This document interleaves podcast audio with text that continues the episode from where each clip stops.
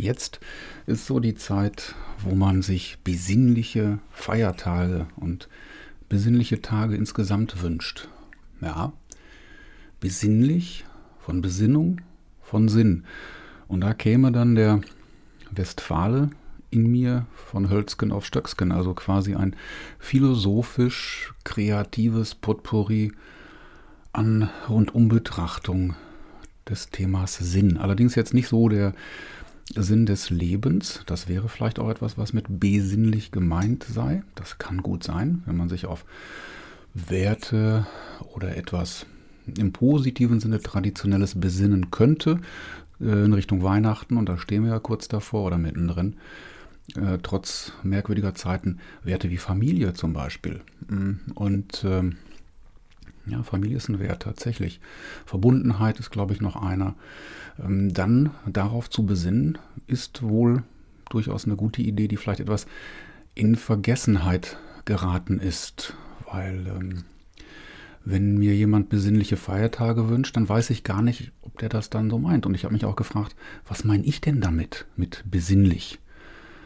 Sinn, Sinne, ähm, nicht in der Purpose-Diskussion, die ich dann auch schon, glaube ich, das ein oder andere Mal ja, wie soll man sagen, hm, nicht nett betrachtet habe, sondern bei den Sinnen. Ich bin tatsächlich bei den fünf Sinnen, die wir haben.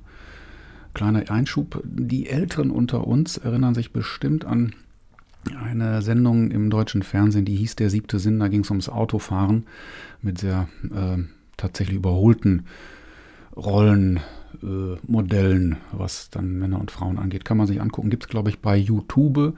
Unter siebter Sinn kriegt man so einige Kuriosa mit. Damals war es allerdings auch so, dass Autos beim Test, das war, glaube ich, auch im Regionalprogramm des WDR, gab es Autotests.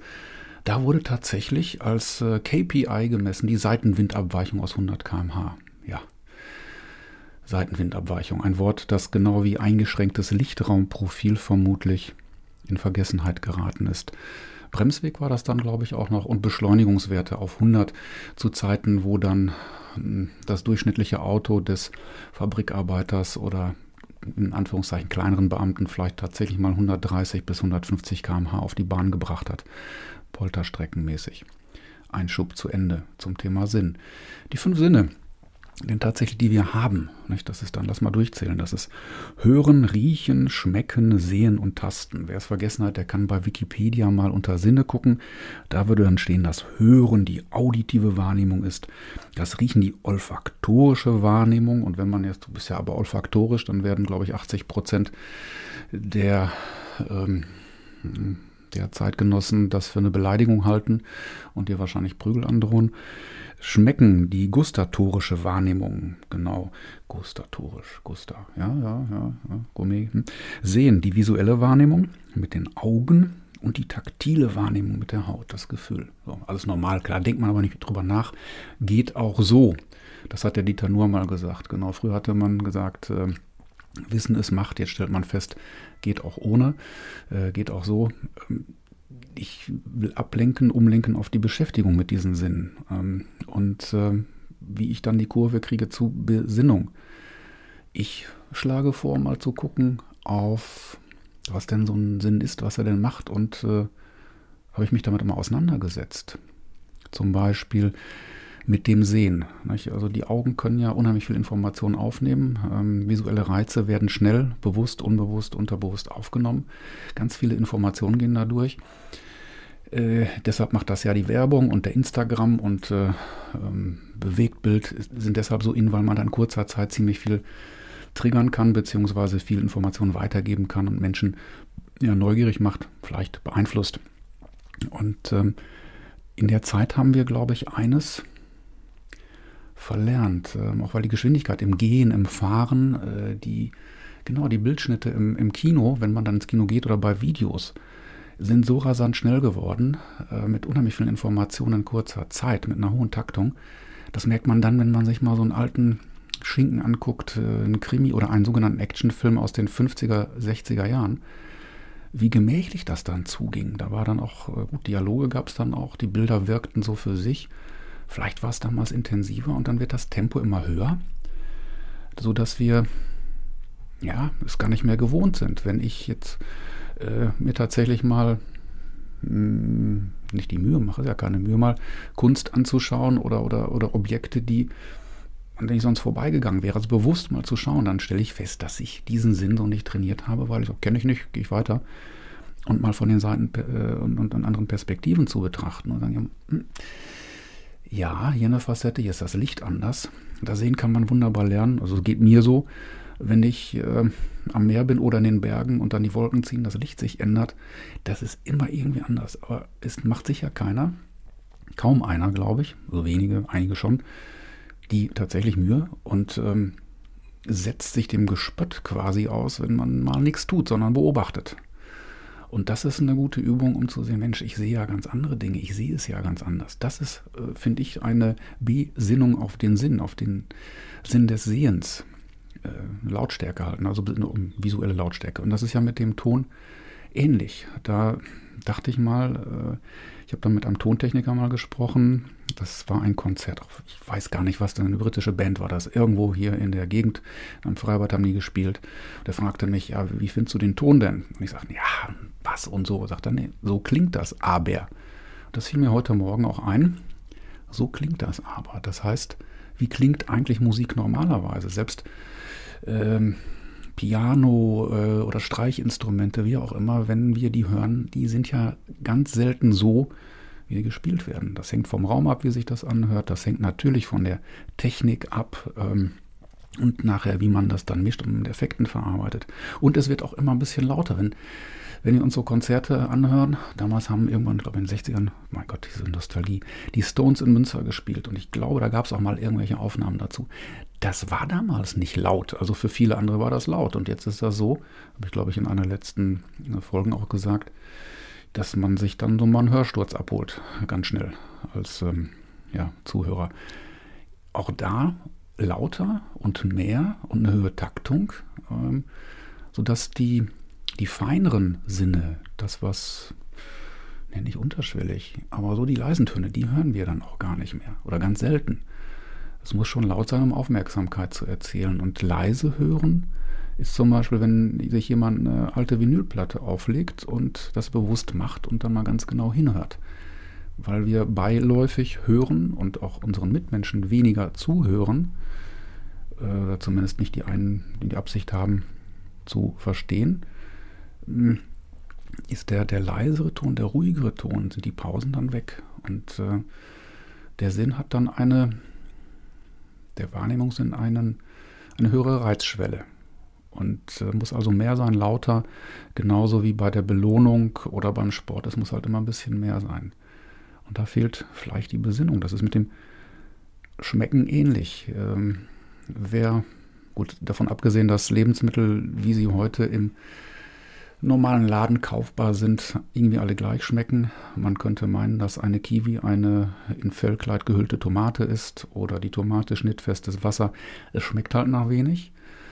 Und ähm, die anderen Dinge sind ähm, dann mit Geschmacksverstärkern und irgendwelchen Mitteln dann so behandelt, dass sie dann geschmacksintensiv sind, eine Geschmacksexplosion haben. Und dann wird natürlich viel und gleichzeitig und zusammengegessen und meistens nebenher. Ne? Es gibt ja glücklicherweise eine Slow-Food-Bewegung, die meint, ja, man könnte das auch mal langsamer machen und auch mal kauen und es auch mal probieren und nicht nur dem ähm, Geruch und Geschmack gerösteten Fleisches und äh, Fettes hinterherrennen, sondern mal wirklich die Dinge schmecken und auch separat. Äh, auch so ein Thema sind. Ne? Also mehr, mehr, mehr, weil ich, hab, ich prangere das regelmäßig an.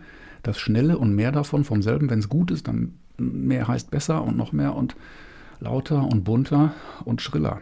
Und so ist das dann mit dem, mit dem Schmecken so, so ist das mit dem Riechen. Das mit dem Riechen merke ich zum Beispiel, wenn ich längere Zeit in der Natur war, und das ist auch schon ein paar Tage her, wo es wirklich recht lang war, und wer dann in, äh, naja, was heißt Zivilisation, wieder in äh, größere Hüttenkonglomerate, Zivilisationen, Stadt, Dorf kommt, der riecht das ganz anders. Das hast du vorher so gar nicht wahrgenommen. Also es wird weg und abtrainiert. Und wer diese, diese Überlagerung dann mal ähm, nicht mehr hat, wird feststellen, dass es doch ganz feine Düfte gibt, ganz feine Geschmäcker. Und das braucht halt ein bisschen Zeit. Und das wäre so eine Zeit, ähm, an diesen Sinn ja, sie, die sind ja da. Die sind halt nur, wie soll man sagen, überlagert, wegtrainiert. Hm, ja, überlagert, mehr gut. Ist ja auch nicht schick, sondern äh, ja, Leistung. Das passt dann auch irgendwie dazu, weil da müsste ich ja in mich gehen, es ein bisschen ruhiger angehen lassen und mich darauf konzentrieren. Und wenn ich mich dann konzentriere, dann tue ich ja nichts. Und äh, haben wir die, den Teufelskreis, dann kann ich ja nicht sagen, dass ich fleißig bin. Das ist wichtig. Ne? Vielleicht stimmt's, vielleicht stimmt's nicht, fiel mir gerade so ein. Insofern wäre doch Besinnung auf das, auf die Sinne, die wir haben. Und vielleicht ist in dieser stillen Zeit, weil Wikipedia sagt auch, es gibt ja dann noch, einen sechsten Sinn und einen siebten. Und äh, den hat man wohl auch, zumindest in diesem Zusammenhang, festgestellt, dass das äh, Mensch eine, eine Zone im Gehirn hat, die ähm, ja, Gefahr wittert. Das ist äh, der, der sechste Sinn, den hat man in, ähm, ach, wann war das? Hier steht in, äh, an der Uni in St. Louis mit Magnetresonanztomographie konnte man eine, Hirnregion ähm, entdecken bzw. identifizieren, die möglicherweise ähm, Umgebungssignale, die auf potenzielle Gefahren hinweisen, aufnimmt. Ja, dass man irgendwas spürt. Also muss ja dann noch ein bisschen mehr sein. Das spürt man dann nicht, wenn man wahrscheinlich mit 330 auf der linken Spur auf der Autobahn fährt. Gut, da gibt es auch wichtigere Dinge äh, als, als diesen Sinn. Ähm, wobei ich hatte das tatsächlich mal gehabt, äh, wo ich dann instinktiv, nicht bei 300, aber ein bisschen weniger, äh, vom Gas und in die Bremse gegangen bin und dann scherte tatsächlich ein Lastwagen aus. Also gut, der eine sagt, ja, klar. Aber da war so ein Gefühl und ich glaube sehr wohl, dass es mindestens einen sechsten Sinn gibt und auch andere Dinge, die äh, wert sind, dass man ihnen vielleicht Raum und äh, ein bisschen Ruhe gibt. Das wäre sowas für Besinnung, auf diese Sinne schauen. So wie ein, ähm, mein sehr lieber, nee, befreundet sind wir nicht, aber ein, ein russischer Wissenschaftler, Autor, der äh, sagte, mit dem, was wir so um uns herum finden, können wir nur Bekanntes schaffen. Ne? Das heißt, aus den Empfindungen, aus den Bausteinen, Gedankenbausteinen kriegen wir nur das hin, wenn wir es kennen, nur das neu zusammengesetzt. Und die wirklichen Eingebungen, Einfälle, die kommen dann halt, er sagt, irgendwo anders her. Er hat auch eine Ahnung, woher, aber das ist hier für diesen Podcast nicht so wichtig. Ähm, man sagt es ja, es ist im Traum eingefallen oder in einer stillen Minute. Viele Menschen, die meditieren, wissen von so etwas zu berichten. Das wäre doch mal eine Idee. In dieser Zeit, aber auch sonst, mal auf die Sinne zuschauen, etwas bewusster wahrzunehmen, sich auseinanderzusetzen mit, was fühle ich hier gerade, wonach schmeckt das, wonach schmeckt das noch. Wir haben da die Geschmäcker, die Zunge kann unheimlich viel echt vergessen, was man alles schmecken kann. Und es gibt Menschen, die, die können das und die können es dir erzählen. Das kann man wahrscheinlich auch üben. Und die anderen Sinne dann auch. Und das wäre etwas für Besinnung. Äh, jetzt zuhören ist vermutlich kontraproduktiv, weil da musst du ja denken und zuhören und vielleicht verarbeiten. Aber vielleicht nach dieser Episode von ins Unreine gesprochen. Ja, das ist bedenkens, nachdenkens, besinnenswert. Zeit für Besinnung. Schaut, schmeckt, hört, riecht mal nach den Sinnen. Ich glaube, das ist eine gute Gelegenheit, das jetzt zu tun. In diesem Sinne, bleibt mir gewogen. Bis zur nächsten Folge von Ins Unreine gesprochen. Ich bin's, Bertolt Raschkowski und tschüss.